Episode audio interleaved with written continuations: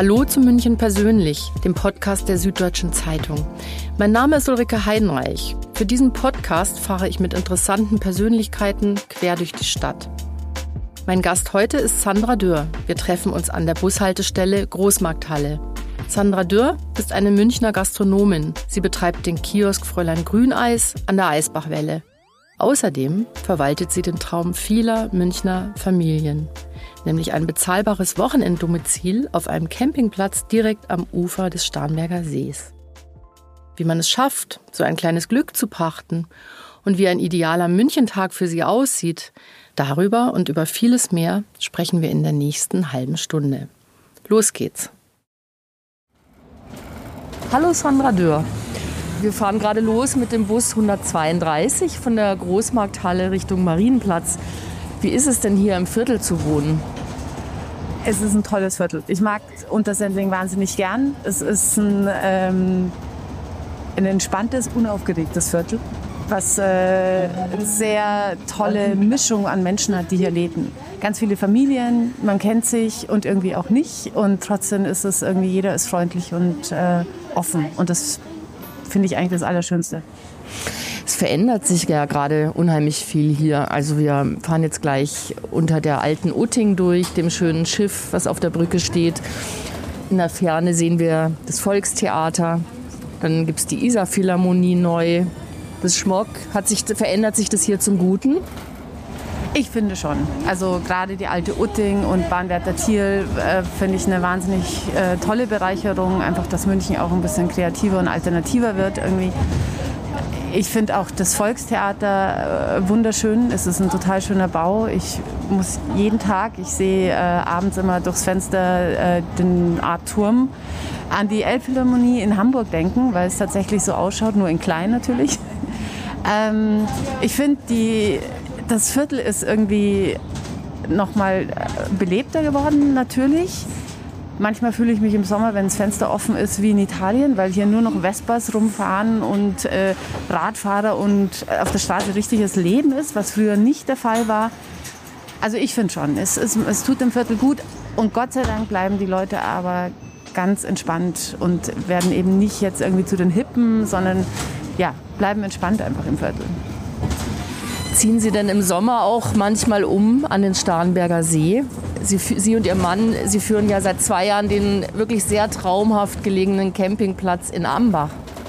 Also äh, umziehen, wir, wir leben dann halb draußen, also gerade am Wochenende. Also wenn keine Schule ist, sind wir eigentlich komplett draußen, außer wir haben mal die Chance, in Urlaub zu fahren. Ähm, weil das natürlich schon auch eine wahnsinnige Fahrerei ist und äh, wir auch nicht äh, einen Job haben, der irgendwie 9 to 5 ist, irgendwie, sondern bei uns ist ja, also es geht ja teilweise bis nachts um 11, äh, dass es noch irgendwelche Probleme gibt oder so, wo wir einfach da sein müssen. Und deswegen ja, wir haben uns jetzt dieses Jahr sogar einen eigenen Wohnwagen jetzt mal gebaut, wo wir jetzt so ein bisschen unseren Rückzugort haben, damit die Kinder auch so ein bisschen zu Hause da haben, wenn wir draußen sind eigener Wohnwagen gebaut, heißt, dass der feststeht dort. Genau, der steht fest. Also gebaut meine ich im, im Sinne, dass wir ihn entkernt haben und schön hergerichtet haben, so dass wir einfach ja, einfach einen, einen Ort haben, wo wir uns auch wohlfühlen, weil wir bis jetzt immer im Haus gibt es oben Personalzimmer und da waren wir auch, hatten wir natürlich auch zwei Zimmer äh, für uns. Und das ist auch vollkommen in Ordnung, aber natürlich nicht das Gleiche irgendwie. Also das sind halt trotzdem nur Zimmer gewesen und ähm, und es ist einfach schön, jetzt so ein bisschen Art eigene vier Wände da zu haben für uns als Familie.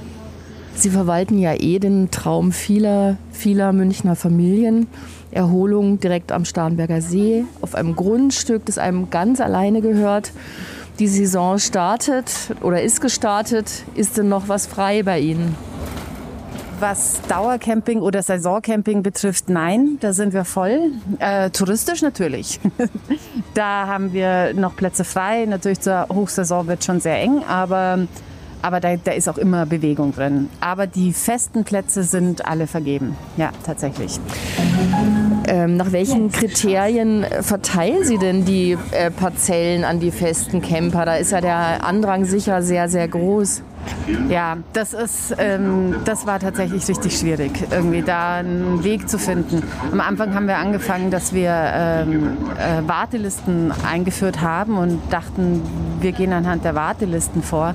Nur ist das total ausgeartet. Also nachdem Corona kam, wurde Dauercamping natürlich sehr zum Trend und wir haben am Tag unglaublich viele Anfragen bekommen für Dauercampingplätze, so dass wir dann relativ schnell entschieden haben, okay, wir schaffen die Warteliste ab. Es geht nicht mehr. Wir können die nicht mehr alle aufnehmen. Das ist, weil die Leute automatisch durch die Warteliste sich eigentlich erhofft haben, einen Platz zu kriegen. Und das war dann echt schwierig auch zu, wenn man ihnen dann gesagt hat, nee, es hat leider nicht geklappt. Deswegen haben wir uns dafür entschieden, dass wir allen Leuten sagen, äh, so im September rum ist die Zeit, wo der Wechsel stattfindet, also wo, wo man weiß, äh, wo sich abzeichnet, ob es einen Wechsel gibt, ob Leute aufhören, ob Plätze frei werden. Und dann ist es wirklich so, wer kommt und Glück hat, hat Glück. Also wir können nicht, also wir gehen einfach auf den Zufall letztendlich. Das heißt, ähm, wer das jetzt hört, kommt eh zu spät, hat erst wieder im kommenden September eine Chance auf einen traumhaften Platz am See. Leider. Und ich würde wirklich gern allen einen Platz geben können irgendwie, aber es ist nicht möglich irgendwie. Also deswegen, ja, es ist wie so ein bisschen ein Glücksspiel was es nicht jetzt doof klingen soll irgendwie, aber wir können es nicht regulieren irgendwie, weil jeder hat irgendwie eine Begründung, warum er jetzt einen braucht oder, oder auch viele haben natürlich auch irgendwelche Geschichten, weil sie kleine Wohnungen haben und Kinder und so weiter irgendwie und wir versuchen da wirklich für allen einen Ort zu haben, aber es ist echt nicht leicht. Haben Sie da ein rollierendes System oder was heißt Dauercamper? Wenn man es einmal geschafft hat, darf man dann die nächsten 40 Jahre in Ambach leben und sich im Jägerzaun um das Zelt und den Campingwagen bauen? So war es früher. Aber es ist schon immer so, und das ist in ganz Deutschland auch der Fall, ähm, dass die Verträge sind alles Jahresverträge. Also das heißt, jeder Vertrag ist Ende des Jahres automatisch gekündigt und Sie kriegen dann eben einen neuen Vertrag, wenn verlängert wird. Das heißt, also niemand hat das Recht zu sagen, ich bin jetzt hier und ich bleibe mein ganzes Leben lang hier. Ähm, natürlich ist es so, dass wir die Leute nicht einfach willkürlich rauswerfen und sagen, so jetzt reicht's, du gehst jetzt oder so. Ähm, wir nutzen die Chance aber, wenn, wenn es Probleme gibt, dass wir auch dieses Recht uns nehmen, äh, wobei es dann wirklich versucht wird, auch mit offenen, ehrlichen Gesprächen äh, mit den Personen zu reden. Aber ansonsten haben wir es einfach so gemacht, dass wir die bestehenden Dauercamper sind da, die bleiben auch da und die haben auch nichts zu befürchten. Und äh, und aber wenn Plätze frei werden, haben wir keine Dauercampingplätze mehr gemacht, sondern wir haben äh, Saisonplätze eingeführt. Das heißt, äh, wir äh, nehmen Wohnwegen, bauen die aus, äh, auch äh, Vorzelte, machen die schön und vermieten das als Gesamtpaket äh, mit dem Platz für eine Saison. Das heißt, dadurch haben wir die Möglichkeiten, auch tatsächlich ein bisschen einen Wechsel reinzubringen und nicht immer nur die gleichen Leute da zu haben und Familien eine Chance zu geben, auch sich das leisten zu können. Weil klar sind die Plätze im ersten Moment teurer als die Dauercampingplätze, aber gleichzeitig müssen die nichts investieren. Es ist eingerichtet inklusive Geschirr und allen Pipapo. Das heißt, die kommen und können einfach anfangen.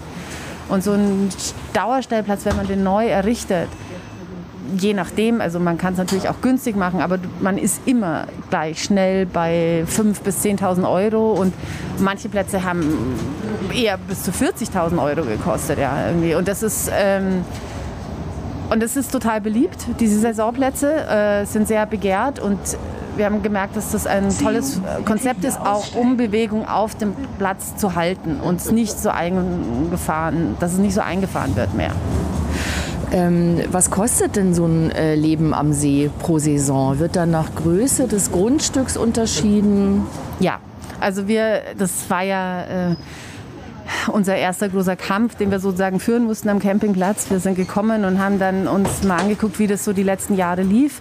Und da war es wirklich so, dass jeder Platz hat gleich viel gekostet. Es war egal, ob du in der ersten Reihe vorne am See warst oder ganz hinten neben der Landstraße. Was hat das äh, gekostet? Ähm, die hat damals 2000 Euro verlangt pro, pro Platz. Und es pro war Jahr? Pro Jahr. Und es war egal auch, wie groß der Platz war. Manche hatten 200 Quadratmeter und manche hatten gerade mal 75 Quadratmeter. Und alle haben das Gleiche gezahlt.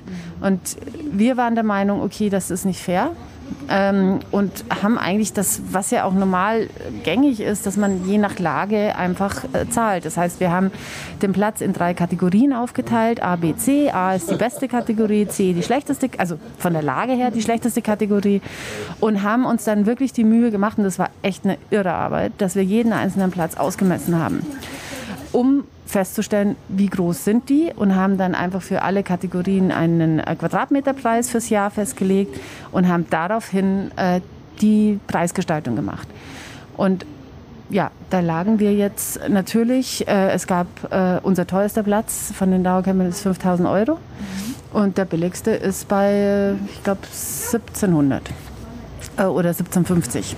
Und der für 5000 liegt ja dann direkt am Wasser? Der ist natürlich erste Reihe ganz vorne. Und das ist eigentlich ein doppelter Platz, mhm. kann man sagen. Unser, unser Schnitt liegt bei zweieinhalb circa von den Plätzen pro Jahr. Und der Platz für 1700, wo liegt der? Der ist natürlich hinten in der, in der C-Kategorie.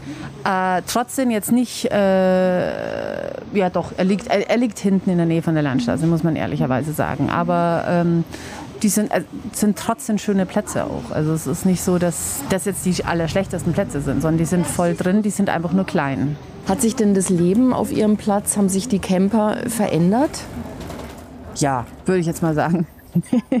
ich glaube auch notgedrungen durch uns, weil wir haben natürlich viele Sachen verändert auf dem Platz und das hat auch extrem viel Wirbel gemacht, was wir gar nicht beabsichtigt hatten, aber im Nachhinein denke ich, war es auch gar nicht aufzuhalten. Also weil es ist einfach so, wenn jemand neu kommt, ich glaube, man kann sich noch so bemühen, man wird es nicht jedem recht machen können irgendwie. Und natürlich durch das, dass wir auch Regeln eingeführt haben, hat sich alles ein bisschen verändert. Aber ich bin nach wie vor, ich bin sicher, es werden mir auch Leute widersprechen, aber ich bin nach wie vor der Meinung, dass es sich positiv verändert hat. Also ich glaube, dass die Leute wesentlich mehr miteinander äh, zu tun haben, dass sie sich auch teilweise erstmal kennengelernt haben, weil vorher, als wir auf den Platz kamen, waren die Plätze total eingeigelt. Die hatten teilweise zwei Meter hohe Thujenhecken, wo du gar nicht mehr reingesehen hast ich habe so ein Erlebnis gehabt von einer Dauercamperin, weil wir halt darauf bestanden haben, die Hecken müssen runter, beziehungsweise teilweise auch weg. Und dann kam sie irgendwann zu mir und meinte, oh, vielen Dank, ich habe jetzt mal meine Nachbarn kennengelernt. Wir haben, machen, haben sogar gegrillt zusammen. Es war total nett irgendwie. Also die haben, vorher war jeder so für sich, keiner hat groß sich, also gab es gab natürlich auch die anderen. Es gab natürlich auch Gemeinschaften, die kannten oder kennen sich seit 50 Jahren da und die haben schon immer gefeiert miteinander und, und, und so weiter.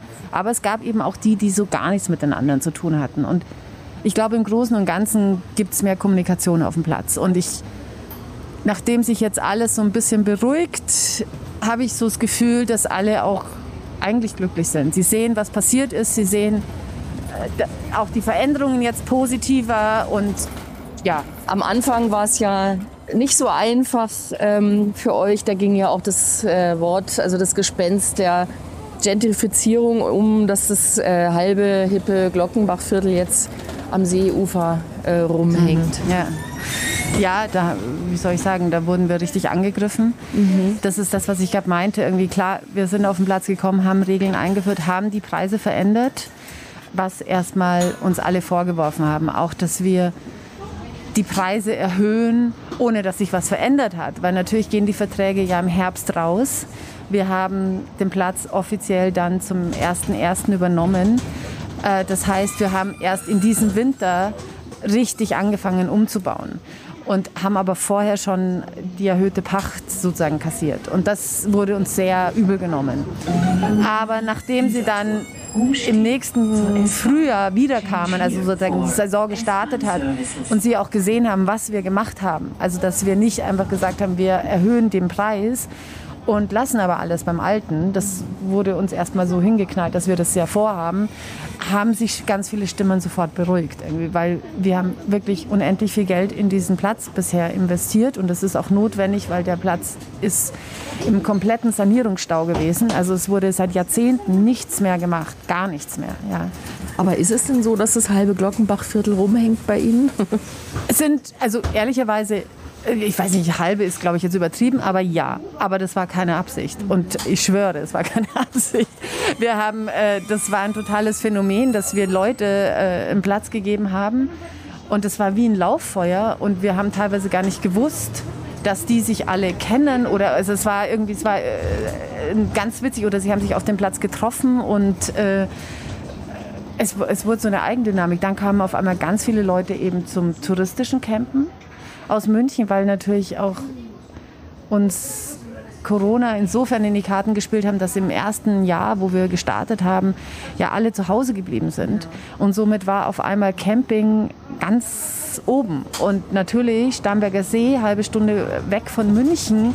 Auf einmal waren ganz viele aus München, sehr viele aus dem Glockenbach da, die wirklich zum Campen kamen und sich dort getroffen haben. Und auf einmal hat es so eine Eigendynamik genommen gerade während der Pandemie hat ja Campen auch eine ganz andere Bedeutung gewonnen. Also allein die Nachfrage nach Wohnmobilen ist ja ganz stark gestiegen, um, um 85 Prozent. Unglaublich, ja. ja. Ja, also, es, äh, also Corona hat wirklich das Camping jetzt nochmal extremst gepusht auch hat das Camping eine ganz andere, äh, ganz anderen Stellenwert, glaube ich, wieder gekriegt genau, in der genau, Gesellschaft. Das also wollte ich gerade fragen, weil das war ja früher ähm, hatte, war Camping hatte das Image, dass man das eben macht, weil man äh, das war auch eine Kostenfrage, weil es günstiger war. Und früher hat man das natürlich auch verbunden mit so einer ähm, Spießeridylle, eben mit dem ähm, Jägerzaun und den Gartenzwergen davor. Und das hat sich äh, ja doch jetzt stark verändert. Ne? Absolut. Ich werde es nie vergessen. Wir haben, äh, wir haben ja dann 20 sozusagen unsere erste Saison gehabt. Dann ist uns Ostern gleich mal weggefallen wegen der Pandemie, also wegen Lockdown. Und wir durften am Pfingstsamstag aufsperren. Und das war, glaube ich, zwei Tage vorher noch unklar, dürfen wir oder dürfen wir nicht und, und so weiter.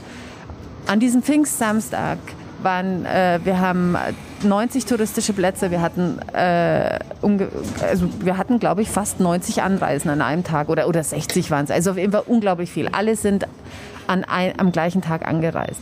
Und eine der ersten Anreisen, die wir hatten, war so ein Wahnsinns-Luxusmobil, was ich vorher noch nie gesehen hatte. Irgendwie, was irgendwie, ich stand davor, ich kam mir vor wie so ein Zwerg, wie so eine Ameise und der kam auf den Platz gefahren und äh, ich, ich, war vollkommen überfordert. Also ja, die kommen mit wahnsinnigen Mobilen an. In den Mobilen selbst nochmal Autos drinnen. Komplette Luxussachen. Es ist irre. Aber es kommen auch noch ganz viele Zeltler. Es kommen auch noch ganz viele im VW-Bus, auch in alten, schönen VW-Bussen oder im Dachzelt. Also es gibt alles. Es sind nicht nur diese Luxus-Camper äh, ähm, unterwegs. Was auffällig war, ist, dass ähm, viele ältere Herrschaften, die eben schon immer campen gehen, ihr ganzes Leben und, und halt mit einem Wohnmobil oder Wohnwagen anreisen, die haben ja eigentlich ein bisschen fast leid getan, weil durch diesen Boom, früher war das ja normal, dass man einfach losgefahren ist und man schaut, okay, jetzt, ah, hier ist schön, hier bleibe ich. Auf einmal war es so, dass, dass die Plätze vollkommen ausgebucht waren und eine Spontananreise fast gar nicht mehr möglich war. Und da hat man auch noch mal eine starke Veränderung gesehen irgendwie, dass dass es jetzt im Moment ist es nicht mehr so, ich kann einfach drauf losfahren und zum Campen gehen. Und Camping als äh, Lebensform, was bedeutet das? Hm. Oh Gott, schwierige Frage. Also ich glaube, das kann man nicht so verallgemeinern irgendwie. Es gibt eben die Leute, die das sehr luxuriös betreiben, irgendwie die durchaus eben äh, das schön finden. Also es sind meistens ja auch Familien mit ihren Kindern einfach in die Natur zu kommen und da zu campen. Es gibt aber auch die Leute, die wirklich das wirklich leben. Also das heißt, die sind zu, was weiß ich, 70, 80 Prozent mit ihrem Wohnwagen unterwegs, teilweise durch ganz Europa, die wirklich, also oft sind das auch Leute, die eben schon in Rente sind oder die nicht mehr arbeiten müssen. Und ähm, die sehen Camping natürlich anders. Für die haben, hat Camping auch da, da ist es dann auch wichtiger, sind da Bäume rum. Also die haben natürlich auch dann auch mehr Erfahrung, suchen sich ihre Plätze ganz anders aus. Aber als Lebensform weiß ich jetzt gar nicht, wie, wie ich das äh, beantworten soll. Ja, dieses, ähm, dieses Gefühl der Freiheit und Unabhängigkeit. Also gibt es definitiv bei den Leuten, die es schon sehr lange gemacht haben, ist das schon noch der Fall. Mhm Ich glaube, bei neuen oder bei, bei frischen Campern, nenne ich sie jetzt einfach mal, die jetzt erst seit ein paar Jahren fahren, ist, glaube ich, hat sich das ein bisschen verändert. Es ist eher so eine Möglichkeit, aus der Stadt rauszukommen, so wie eine Art fahrendes Wochenendhäuschen.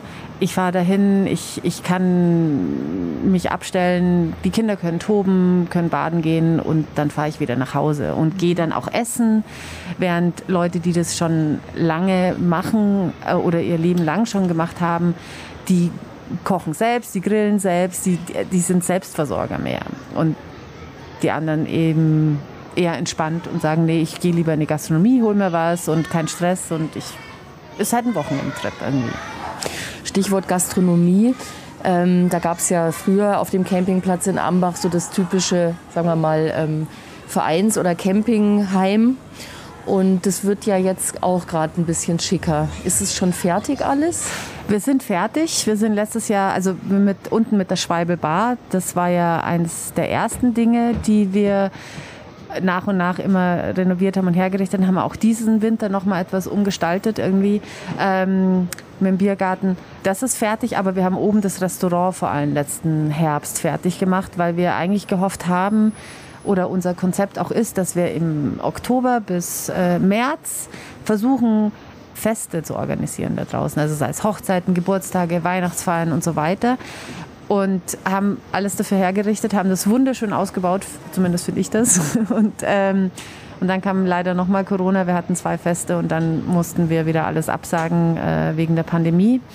Aber wir sind jetzt guter Dinge, dass wir hoffentlich diesen Herbst damit starten, haben auch schon unsere ersten Hochzeiten im Oktober und sind sehr gespannt drauf. Sie und Ihr Mann, Sie sind ja beide keine Gastronomen, haben einen anderen Werbe Werdegang, aber sind in München ja schon, äh, haben schon sehr Fuß gefasst in der Gastronomie. Ähm, wie ging denn das alles los? Mit welchem Lokal? Also alles hat eigentlich mit dem Fräulein Grüneis begonnen. Irgendwie, äh, das Fräulein Grüneis ist ein ehemaliges Klohäusel, muss man sagen, was direkt im englischen Garten bei der Surferwelle ist. Genau, genau, genau. Das war eigentlich so unser ist und ist nach wie vor unser Baby und war auch, ich nenne es immer unser Lottogewinn, den wir hatten. Irgendwie die Chance, ähm, dass wir das bekommen haben. Wir durften das umbauen, eben von der öffentlichen Toilette in ein äh, Kioskcafé. Ähm, da steckt wirklich all unser Herzblut drin und da haben wir gestartet und ja, wir kommen beide vom Film. Wir hatten keine Ahnung von Gastronomie, aber wir haben uns damals einfach gesagt, wir versuchen es einfach ähm, mit Liebe zu betreiben und haben so gestartet. Wir waren überhaupt nicht vernetzt in der Gastronomie in München. Vor wie vielen Jahren war das? 2011. Mhm.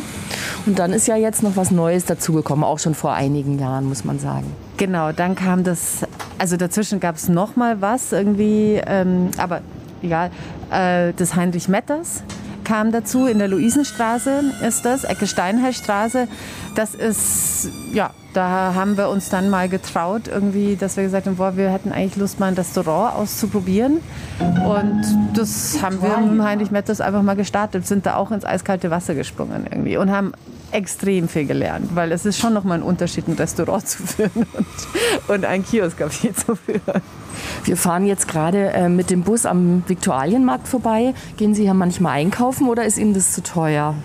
Äh, ich liebe den Viktualienmarkt. Ich gehe tatsächlich aber weniger einkaufen, sondern ich habe einen ganz besonderen Bezug zu einem Saftstand hier. Ich gehe wahnsinnig gern hier einen frischen Saft trinken, drüber zu schlendern oder äh, einen Kaffee trinken oder einfach in der Sonne sitzen. Ähm, das liebe ich. Einkaufen tatsächlich jetzt eher weniger. Für die Gastronomie würde sich das auch gar nicht rechnen, ne? Hm, Wäre jetzt tatsächlich ein bisschen schwierig, im Viktualienmarkt dafür einzukaufen, ja so gern ich es machen würde. Wir haben jetzt ungefähr die Hälfte der Strecke hinter uns zur Unterbrechung. Äh, kurze Frage, kurze Antwort. Mhm. Was ist der ideale Münchentag für Sie? Erstmal in Ruhe zu Hause aufstehen, ohne Stress und Kaffee trinken und äh, ein bisschen rumsandeln, wie man sagt. Dann, ähm, dann liebe ich es einfach mit meinem Mann loszugehen, gern in die Stadt, ohne dass wir ein Ziel haben, ohne dass wir was besorgen müssen, sondern einfach zum Bummeln. Und auch ohne, dass wir einen Drang, also meistens kaufen wir noch nicht mal was, sondern einfach dieses Zeit haben, durch die Stadt bummeln. Viktualia mag Saft trinken, ganz wichtig, immer. ähm, dann gehen wir wahnsinnig gern äh, bei so einem kleinen Asiaten im Glockenbachen äh, was, kurz was essen. Eis essen darf auch nicht fehlen. Und ähm, der schöne Abrundung ist am Schluss, früh abends, einfach wo vielleicht ein Spritz oder irgendwo was zu trinken, wo man in der Sonne sitzen kann. Und dann eigentlich gern früh nach Hause gehen und dann zu Hause ausgehen lassen. Und was ist Ihr Lieblingsort in München? Der Südfriedhof. Mhm. Den finde ich immer noch Wahnsinn, da durchzugehen, durchzuspazieren. Und ich finde, das ist ein Ort, wo man wirklich kurz mal Ruhe haben kann und nachdenken kann. Und durchatmen kann. Sind Sie da oft? Leider viel zu wenig. Früher war ich da öfter, wo meine Kinder noch, wo ich sie noch im Kinderwagen geschoben habe. Was ist Ihr Lieblingslokal? Das Kanita im Werksviertel. Kennen Sie das? Das ist ein Thai, ganz authentisch, tolles Essen, ganz bunt, ganz schrill. Meine Kinder lieben es, wir lieben es. Kenne ich noch nicht, werde ich sofort ausprobieren. Es ist ganz toll, wirklich. Also man hat wirklich das Gefühl, man sitzt in Bangkok. Ihr Lieblingsfilm? Sie haben ja Regie studiert. The Saddest Music of the World. Oder In the World, sorry. Das ist von Guy Madden. Das ist ein äh, kanadischer Regisseur, den wird kaum jemand hier in Deutschland kennen, aber ist mit der Isabella Rossellini ist ein ganz, ganz, ganz toller, ich nenne ihn Kunstfilm irgendwie. Den liebe ich über alles. Können Sie in zwei Sätzen beschreiben, von was der Film handelt? Oh, das ist jetzt ganz schwierig. Es handelt um eine Frau, die keine Beine mehr hat, deren, ähm, die äh, sehr traurig ist und die äh, der Glasbeine gemacht werden, wo sie zum neuen Leben erblüht, die dann aber brechen, weil sie dann äh, viele Dinge passieren irgendwie. Äh, ist ein Schwarz-Weiß-Film und ist, ähm, ja, ist sehr, sehr abstrakt zum Teil. Ihr Lieblingsland? Sie haben ja vor Ihrem Leben als Gastronomin und äh, Regiefrau Büro, ähm, nee, Reisebürokauffrau gelernt, ne? Äh, ganz, ganz viele, aber am Schluss Irland. Also so viel und ich bin fair, also weit gereist und ich muss sagen, mein Herz, auch für meinen Mann und mir, sind beide in Irland hängen geblieben. Das ist auch unser großer Traum, im Alter vielleicht in Irland ein kleines Häuschen zu haben und da äh, einen Teil zu verbringen von unserem Leben. Was ist so schön an Irland? Die Landschaft, das Raue, aber die Leute vor allem. Die ist, ich kenne wirklich in keinem Land nettere Leute als die Irländer. Die sind so unglaublich offen und freundlich und heißen einem sofort willkommen. Ganz besonders.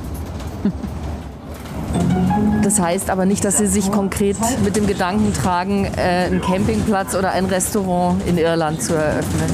Nein, das soll ja unser Ort bleiben, wo wir uns erholen und nicht wieder ein Arbeitsplatz werden. Äh, nein. Wir fahren jetzt wieder zurück äh, Richtung äh, Großmarkthalle, wo wir auch eingestiegen sind. Ähm, kaufen Sie im Großmarkt auch ein für Ihre Restaurants und für das Fräulein Grüneis? Ich bin jahrelang jeden Tag in der Früh um halb sechs in den Großmarkt gegangen und habe das ganze Gemüse selber rausgeholt. Ähm, und das war total schön. Äh, es war witzig, weil am Anfang wurde ich im Großmarkt nicht ernst genommen. Wenn man da reinkommt und nicht weiß, wie es funktioniert, ähm, also war ich richtig nervös, weil die haben einen gar nicht angeguckt. Man hat auch gar nichts gekriegt, weil sie dachte, man, man ist eine Privatperson und will hier so ein bisschen was einkaufen irgendwie. Ähm, muss mich da ein bisschen durchsetzen, dass die Leute mich auch Kanten nennen oder dass man halt seine, seine feste Stände findet. Und ja, ich habe da ganz, ganz lange, wirklich jeden Tag äh, das Gemüse rausgeholt. Irgendwann wurde es zu viel, beziehungsweise vor allem dann mit dem Campingplatz ähm, ging es nicht mehr irgendwie. Deswegen jetzt viel zu wenig. Aber es ist schon so ab und zu, wenn es mal dringend ist, muss ich schnell noch rüber rennen, hole schnell Kräuter oder sonstige Sachen ähm, raus. Und das ist äh, war ja auch ein totaler Zufall, dass wir da hingezogen sind. Aber irgendwann dachte ich mir, eigentlich ist es das Schicksal, dass wir genau hier wohnen irgendwie. Ähm, und ja, aber ich war immer überwiegend in der Gärtnerhalle, also in, bei den regionalen Bauern irgendwie und nicht in der ganz großen Halle. Nur wenn wir Süßkartoffeln solche Sachen geholt haben, dann rüber. Ja. Verraten Sie unseren Hörerinnen und Hörern doch mal einen Trick, was man tun kann, um sich durchzusetzen in der Großmarkthalle und um einkaufen zu können. oh Gott. Äh, also am Schluss muss man sich einfach mal selbstbewusst hinstellen und sagen so, ich will jetzt hier was kaufen. Dann hören sie schon zu irgendwie. Aber äh, letztendlich wollen die am Schluss wissen. Und jetzt ist es auch strenger geworden. Damals war es noch nicht so streng. Äh, brauchst du einfach einen Gewerbeschein und musst vorlegen, dass du ein Gewerbe hast irgendwie. In der Gärtnerhalle ist es schon möglich, dass, dass äh, Privatpersonen auch einkaufen gehen. Das wissen nur die meisten nicht. Also da ist es lockerer. Das ist ja auch schon mal ein guter Hinweis. Und äh, woher beziehen Sie jetzt die gesamten Lebensmittel, die Sie brauchen? Wir haben Gemüselieferanten letztendlich. Die, also das sind auch, die sitzen letztendlich auch in den Großmarkt drin äh, und dort wird bestellt. Und damit versorgen Sie dann sämtliche äh, Küchen, wobei so viele sind es ja nicht. Also Campingplatz und Grüneis und Heinrich Metters. Darf ich mal fragen, warum es Fräulein Grüneis heißt, der Kiosk? das war ähm, eine lustige Geschichte. Wir haben das dann ja bekommen nach einem langen Kampf. Und dann hieß, äh, kam von der Schloss- und Seenverwaltung ähm, die Meldung, wir brauchen jetzt einen Namen, weil wir müssen eine Pressemitteilung rausgeben. Und wir müssen es irgendwie benennen. Und dann war sofortige Panik irgendwie, wie, wie, also wir hatten uns noch überhaupt keine Gedanken gemacht, weil es dann alles auf einmal so schnell ging. Und dann ist mein Mann, also mein Mann hat bisher alle Läden benannt. Das ist seine Stärke. ähm, hat, haben halt dann ewig rumgebrainstormt und irgendwann kamen wir halt grün wegen englischen Garten, auch wegen Bio, weil wir sind ja überwiegend Bio im, im Fräulein Grünes. Und ähm, Eis wegen Eisbach. Und somit kam Grüneis zustande. Mein Mann dachte ursprünglich noch, dass äh, die beim Sams die Frau Frau Grüneis hieß, was sich aber dann herausgestellt hat, dass das nicht stimmt. Aber das, das war auch noch so ein Hintergrund des Sams. Ich weiß gar nicht warum. Irgendwie hatte das Sams mit reingezogen. Die Frau von Herrn Taschenbier. Genau. Und ähm, naja, und dann habe ich aber gesagt, Grüneis ist alleine ist zu stumpf. Und dann habe ich gesagt, Fräulein Grüneis. Und dann hieß es von der Schloss- und Seenverwaltung, das wäre jetzt nur ein provisorischer Name, also weil Sie, wir hatten auch im Vertrag drinstehen, ähm, Sie haben Mitspracherecht, wie das heißt, weil es englischer Garten ist äh, natürlich wichtig. Und dann war es aber so, dass das natürlich äh, ganz viel Aufsehen erregt hat, dass jetzt so ein altes Toilettenhäuschen, wir waren ja wirklich die Vorreiter, also das Versuchsprojekt sozusagen äh, von der Stadt ähm, mit dem Umbau, dass dann alle von Grün, äh, Fräulein Grüners gesprochen haben. Und dann war es irgendwann so, dass die Schloss- und Seenverwaltung gesagt hat, okay, es ist jetzt schon so etabliert, obwohl wir noch gar nicht eröffnet hatten, dass es bei Fräulein Grüners blieb. Kommen wir noch mal zurück zum äh, Campingplatz. Wie heißt denn da das Lokal? Schweibelbar. Also es sind ja zwei jetzt dann. Einmal die Schweibelbar, das ist unten ähm, der Biergarten äh, und so im Sommer das, das Hauptlokal. Und oben das Restaurant, das ist das Schweibelbach. Ähm, was servieren und was kochen Sie denn am liebsten? Was steht auf, der, auf den Speisekarten Ihres äh, kleinen Gastro-Imperiums? ähm, das hängt ja vom Laden ab. Also im Fräulein Grüneis haben wir täglich wechselnde äh, Mittagsgerichte, Montag bis Freitag. Ähm, da gibt es immer ein Fleischgericht, irgendwie ein vegetarisch-veganes Gericht und eine Suppe. Und im Sommer haben wir oft noch einen Salat dazu, weil das doch sehr äh, nachgefragt wird irgendwie. Und im Heinrich Metters haben wir gerade unser Konzept umgestellt. Da geht's, ähm, da haben wir uns so ein bisschen auf die neuen Ernährungstrend, der momentan bei den Menschen so da ist, orientiert. Und zwar ähm, so, dass jemand, der keine Kohlenhydrate möchte, irgendwie kohlenhydratfrei essen kann oder nur Greens oder nur Proteine. Und ähm, ja, genau, deswegen, wir haben so zehn Gerichte, wo, wo jeder sich das so aussuchen kann und was aber auch so, ähm, so zum Teilen, also äh, Sharing Dishes sind. Und das kommt sehr gut an gerade. Gibt es denn eine kulinarische Entdeckung der Saison? Ähm, für mich der, ist es der gebratene Chicorée. Ähm, auf Erbsenpüree mit Pilzen und Parmesan. Und wer möchte, wenn das zu vegetarisch ist, gerne noch einen Serrano-Schinken drüber und das ist unglaublich lecker. Wie bereitet man den zu? Tatsächlich legt man den Chicorée, also eine Hälfte vom Chicorée einfach auf den Grill, brät den an oder in die Pfanne, wenn man zu Hause ist irgendwie. Und ja, bereitet ein Erbsenpüree dazu vor und macht Parmesanflocken drüber und brät Pilze ein bisschen mit an und wie gesagt der Schinken, wenn man möchte noch. Werde ich auf jeden Fall ausprobieren. Wir nähern uns jetzt der Großmarkthalle, fahren gleich wieder unter der alten Utting durch. Zum Abschluss ähm, verraten Sie doch bitte allen Münchnerinnen und Münchnern, die nächsten Sommer, die den nächsten Sommer auf einer idyllischen Parzelle am See verbringen wollen, was können sie tun, um den Zuschlag zu bekommen? Gibt es da einen Geheimtipp? Nicht wirklich. Also letztendlich ähm, ist es so, am besten mal vorbeikommen und äh, gucken, wie es ist. Also einfach mal quatschen, uns ansprechen drauf. Wenn gerade der Fall ist, dass was frei geworden ist oder äh, also es muss irgendwie das Schicksal entscheiden, auch so doof das klingt irgendwie. Ähm, äh, es gibt, wir haben keine Warteliste und das ist auch nicht möglich, eine Warteliste mehr zu machen. Irgendwie deswegen vertrauen wir immer so ein bisschen drauf, dass wenn dass es einfach passt in dem Moment, wenn jemand kommt und wir haben was und es kommt jemand und es passt einfach. Beste Zeitpunkt ist so im September, Mitte, Ende September irgendwie. Da fängt es an, sich abzuzeichnen, ob ein Platz frei wird oder nicht. Sollte man da einen Termin ausmachen vorher? Ah, auf gar keinen Fall. Also das ist, weil dann gehen wir schon wieder in äh, so eine Art Warteliste mit rein und das, das, das geht nicht und das will ich auch nicht. Also ich will da niemanden bevor oder nachteilen.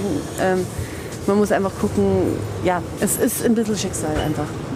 Das so haben wir uns jetzt entschieden, jetzt wissen wir. Dann drücken wir allen die Daumen, die es versuchen werden. Jetzt sind wir gleich ähm, vor der Gemüsehalle. Ich gehe da rein und werde mir einen Chicorée kaufen und das Rezept ausprobieren und bedanke mich ganz herzlich für das Gespräch. Ich danke auch für die Einladung und ich hoffe, das Rezept schmeckt. Dankeschön. danke auch. Das war Sandra Dürr und das war München persönlich für diese Woche. Alle anderen Folgen finden Sie auf sz.de-podcast. Die nächste Folge von München persönlich erscheint in zwei Wochen. Danke fürs Zuhören.